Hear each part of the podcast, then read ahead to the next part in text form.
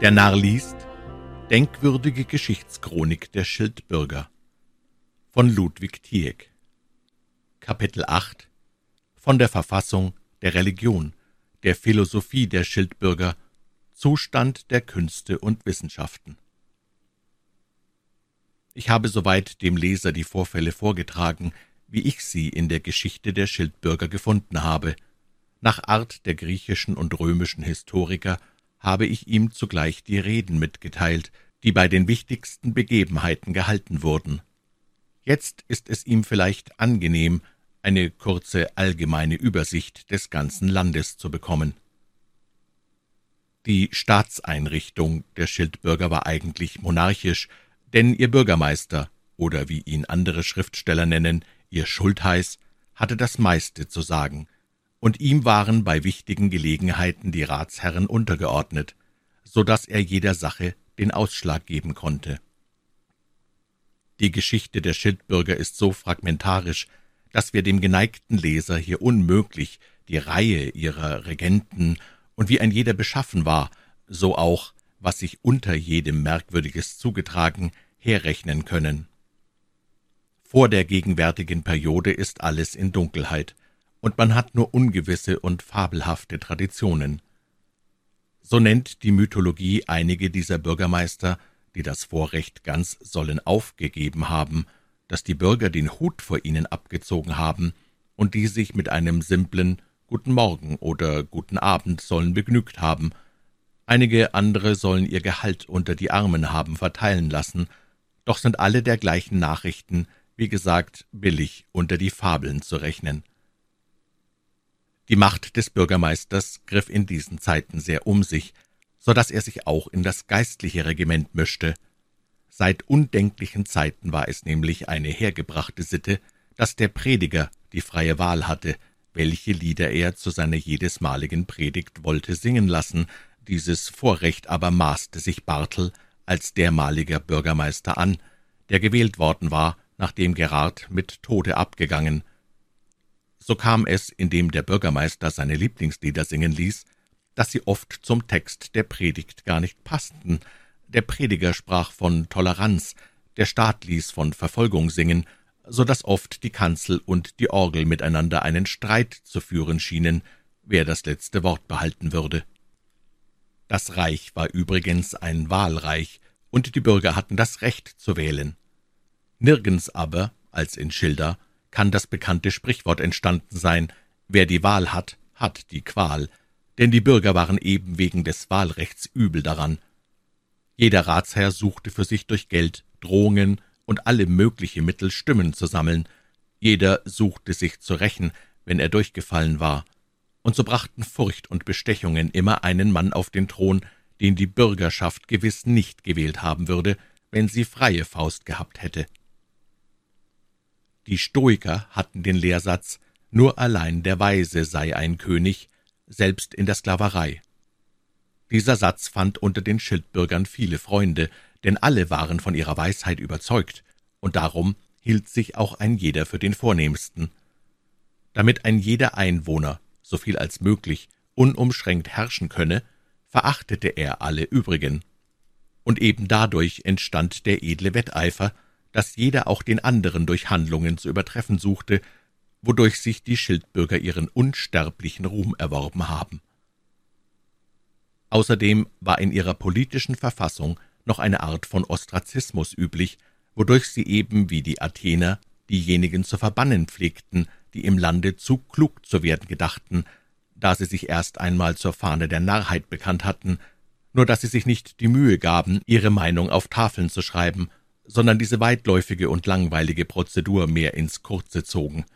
Es hatten sich nämlich einmal zwei Fremdlinge in ihrem Lande niedergelassen, die ihre Narrheit nicht mitzumachen gedachten, sondern nach ihrer eigenen Weise lebten, ihr Gewerbe trieben und sich ehrlich nährten. Da diese Sonderlinge sich nicht zu den Landesgesetzen bequemen wollten, verfolgte man sie billig so lange mit Verleumdungen, bis diese sich nach einem anderen Wohnorte umsahen und das Land dadurch von diesen gefährlichen Menschen befreit war. Was den Charakter der Einwohner anbetrifft, so scheinen sie nach allen Nachrichten das redlichste und edelste Gemüt von der Welt gehabt zu haben. Unter vielen Beispielen, die dies beweisen, will ich nur eins anführen. Sie hatten einen schlechten Dichter in ihrer Gegend mit Namen Gottschalk. Dieser hatte es sich herausgenommen, einen berühmten Helden weitläufig zu besingen, er hatte dabei, um das Gedicht poetischer einzurichten, dem großen Manne sehr Unrecht getan und aus Kurzsichtigkeit hinzugelogen und weggelassen, um nur die Einheit, die er beabsichtigte, hervorzubringen, so dass in seinem Werke Geschichte und Poesie gleich sehr verfälscht waren. So hatte er auch die Verse schlecht gemacht und mit einem Worte alles verdorben. Dieses ließen ihm die Schildbürger, wie es billigen Leuten zusteht, ungerügt hingehen, denn kein guter Bürger hat sich da reinzumengen, wenn sich irgendeiner an der Kunst vergreift. Denn die ganze Bande der neuen Musen mit ihrem Oberhaupte Apollo war bei den Schildbürgern vogelfrei und genoss nicht des Schutzes der Gesetze. Als man aber vorgab, dieser Gottschalk habe einen höchst unbedeutenden Brief nur durch einen kleinen, höchst unbedeutenden Satz verfälscht, entstand ein großes Geschrei im ganzen Lande. Man sprach heftig gegen ihn, man verteidigte ihn, man konnte des Gewäsches und des Ereiferns gar nicht müde werden. Dies beweiset nach meinem Urteile sehr gut, dass die Schildbürger über die Tugend so dachten, wie es edlen Männern geziemt. Von der Religion der Einwohner haben wir nur sehr ungewisse Nachrichten. Man behauptet, dass die Vornehmeren gar keiner bestimmten Religion sollen zugetan gewesen sein. Im ganzen Leben hielt man viel von der Toleranz und Moral, man beeiferte sich gegenseitig, und einer suchte den anderen in einer recht schönen, liebenswürdigen Toleranz zu übertreffen, dabei aber wurden die Gemüter unvermerkt so erhitzt, dass sie gegen diejenigen sehr intolerant waren, die nicht so aufgeklärt dachten als sie. Dies mussten auch die beiden Fremdlinge erfahren, von denen schon oben gesprochen ist, die es versuchten, eine wirkliche Religion zu haben, und darüber für abergläubisch ausgeschrien wurden. Auf dem Todbette wurden die Schildbürger immer fromm und bekehrten sich, auch in gefährlichen Krankheiten. Es geschah selbst manchmal, wenn einer des Nachts aufwachte und nicht wieder einschlafen konnte. Am Morgen aber sahen sie ihre Torheiten und waren bis auf den Abend wieder starke Freigeister. Die Philosophie der Schildbürger war von der Art, dass es jedem im Lande leicht war, ein Philosoph zu sein, denn man hatte die Einrichtung getroffen, dass sich zur Zeit immer nur einer von den Bürgern damit beschäftigte, so dass es die übrigen dann darin leicht hatten, dass sie bloß das nachsagten, was ihnen ihr Philosophierer vorsagte. Dabei befanden sie sich sehr wohl, keinem ward das Denken sonderlich sauer, weshalb auch diese Gewohnheit immer ist beibehalten worden. Die Wissenschaften und die schönen Künste standen bei den Schildbürgern im großen Flor. Man zählt die Poesie zwar zu den brotlosen Künsten, doch unterließ man es nicht, großes Interesse an ihr zu nehmen. Ohne Zweifel ist es auch nur den Barbaren vergönnt, die Künste zu verachten und sie nicht auszubilden, dies sahen auch die Schildbürger sehr wohl ein, und darum taten sie auch weislich das Gegenteil. Da aber dieses Studium viele Zeit erfordert und es auch einigermaßen beschwerlich ist, sich damit einzulassen, so hatte man auch hierin Leute angestellt, die den übrigen Bürgern sagten, was sie von diesem und jenem Buche zu halten hatten. Diese Einrichtung gefiel den Einwohnern ungemein, und sie übten sich daher so lange darin, bis sie es dahin brachten, dass sie es gar nicht mehr nötig hatten, die Werke selbst zu lesen, sondern sie erholten sich nur bei denen Rat, die sie in ihrem Namen beurteilten. Daher kam auch die wunderliche Sitte, dass es jedem öffentlichen Beurteiler erlaubt war, sich gleich den Königen und Fürsten in seinen Briefen wir zu schreiben, weil jeder fest überzeugt sein konnte, dass er immer im Namen von tausend anderen spreche. So brachten manche Leute ihre ganze Zeit damit so über Bücher zu sprechen, ohne selbst nur ein einziges Buch zu lesen, und die Beurteiler wurden in ihrer Kunst so perfekt, dass sie es auch am Ende unterließen. Es sei mir vergönnt, nur noch einige Denkwürdigkeiten ihres Theaters beizubringen, bevor ich dieses Kapitel schließe.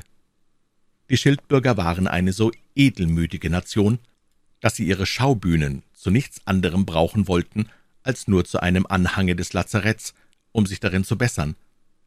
Sie sahen ein, dass sie viele Fehler an sich hatten, und deshalb gingen sie ins Theater, um sich davon zu reinigen. Das Schauspiel war also nicht etwa nur ein Spiel der Fantasie oder ein Ort, wo man die Zeit mit angenehmen Possen hinbrachte, sondern eine wahre Schule der Sitten. Die Schildbürger nahmen es auch so genau, dass sie die Stücke gar nicht ausstehen konnten, in denen sie etwa unverhoffterweise hatten lachen müssen. Ja, es ging so weit, dass sie selbst das Marionettentheater verabscheuten, das sich dort etablieren wollte, nicht etwa deswegen, weil die Marionetten sich vielleicht nicht mit dem besten Geschmack vertrugen, sondern sie erduldeten es deswegen nicht, weil diese unvernünftigen Puppen sich unterstanden, alberne Possen vorzubringen und nicht edelmütig dachten und empfanden.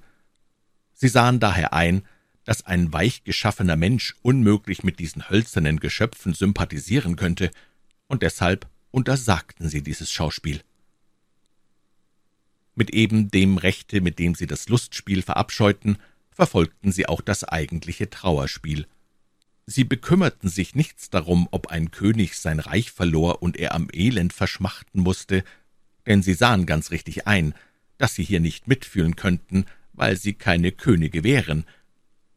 Sie verstanden es nur, wenn einer unter ihnen Schulden hatte oder einen Sohn, der lieber Geld verzehrte als verdiente, hier waren ihre Herzen dieser tragischen Eindrücke offen, und die edlen Tränen ergossen sich haufenweise, besonders aber, wenn der großmütige, wackere, arbeitsame Hans die zarte, gutfühlende, liebatmende Grete in den ersten Akten nicht heiraten konnte, so wussten sich die großmütigen Zuschauer vor Mitgefühl nicht zu lassen, so dass man Beispiele hat, dass einige in Ohnmacht gefallen sind, andere zu den gebrannten Wassern ihre Zuflucht haben nehmen müssen um vor den großen Eindrücken nur nicht gar zugrunde zu gehen. Man sieht, auf welcher hohen Stufe der Kultur diese unsere Vorfahren, die von manchen verachtet worden, gestanden haben, so dass sie wohl mit Recht die Weiland atheistischen Griechen über die Achseln ansehen konnten, als die ihre Trauerspiele mit Aberglauben und ihre Lustspiele mit den ungereimtesten Possen anfüllten. Die Vernunft und das Herz der Schildbürger im Gegenteil war in ihren Theatern sehr gut aufgehoben, denn man lehrte sie hier durch abschreckende Beispiele, wie keiner falsche Testamente machen oder nach Italien reisen sollte, wie es Unrecht sei zu stehlen oder auch im Gegenteil nicht zu heiraten. Das achte Gebot der Verleumdung ward auch durchgenommen, so wie man in einem anderen Stück die Einwohner um Gottes willen bat, doch ja nicht so witzig zu sein, denn es könne wohl gar nach Algier in die Sklaverei führen. Es wird vielleicht nicht undienlich sein, die beiden hauptsächlichsten Diener nur ganz kurz zu charakterisieren, die sich in der blühendsten Periode um die Nation verdient machten. Zu bedauern ist es, dass ihre Schriften verloren gegangen sind, so dass wir nur dunklen Traditionen folgen können, die uns keine recht deutlichen Begriffe geben. Der hauptsächlichste ihrer Dichter und der am meisten vergöttert wurde, hieß Augustus. Er war es vorzüglich, der den vorhin geschilderten Geschmack veranlasst hatte. Ihm hatten die Schildbürger die schöne Erfindung zu danken, dass gegen Ende der Stücke ein edler Mann auftrat, der Schulden bezahlte und der jedes Mal die einzige Ursache war, dass die Zuschauer mit ziemlich leichtem Herzen dass die Zuschauer mit ziemlich leichtem Herzen nach Hause gehen konnten. Er soll auch der Erste gewesen sein, der öffentlich vor Witz gewarnt hat und durch sein eigenes Beispiel bewiesen, wie man ihn am bequemsten vermeiden könne. Er soll auch die Präsidenten und vornehmen Bösewichte erfunden haben, an denen der Tugend zum besten Exempel statuiert wurden, so dass die Biederkeit mit Recht den Sieg davontrug.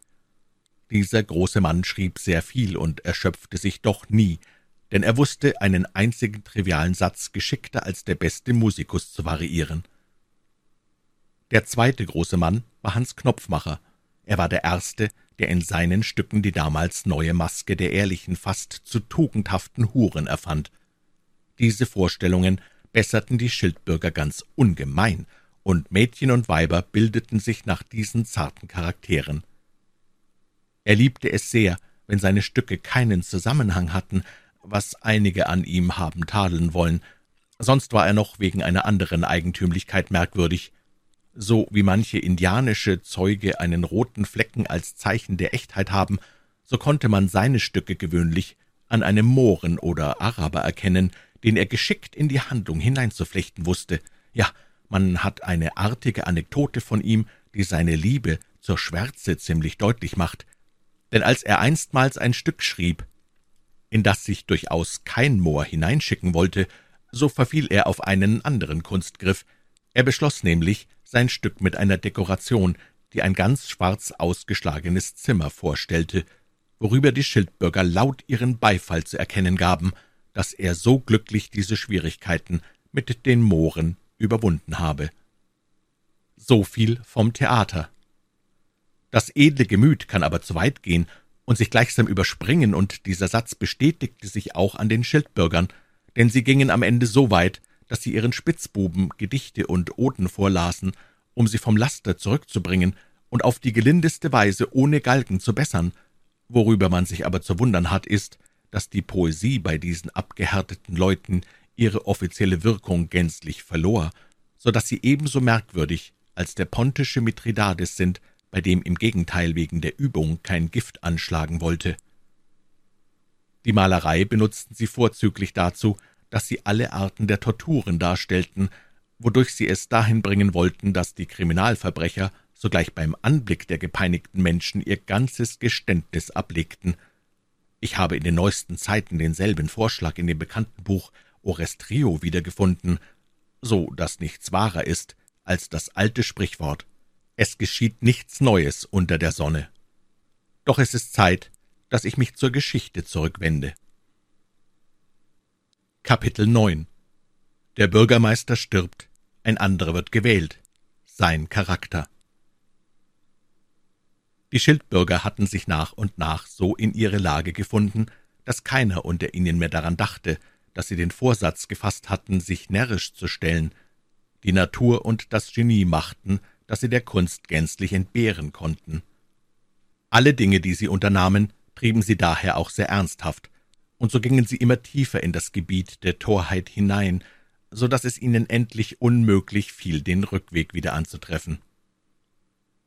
Es traf sich, dass der damalige Bürgermeister starb und dass daher ein neuer gewählt werden musste.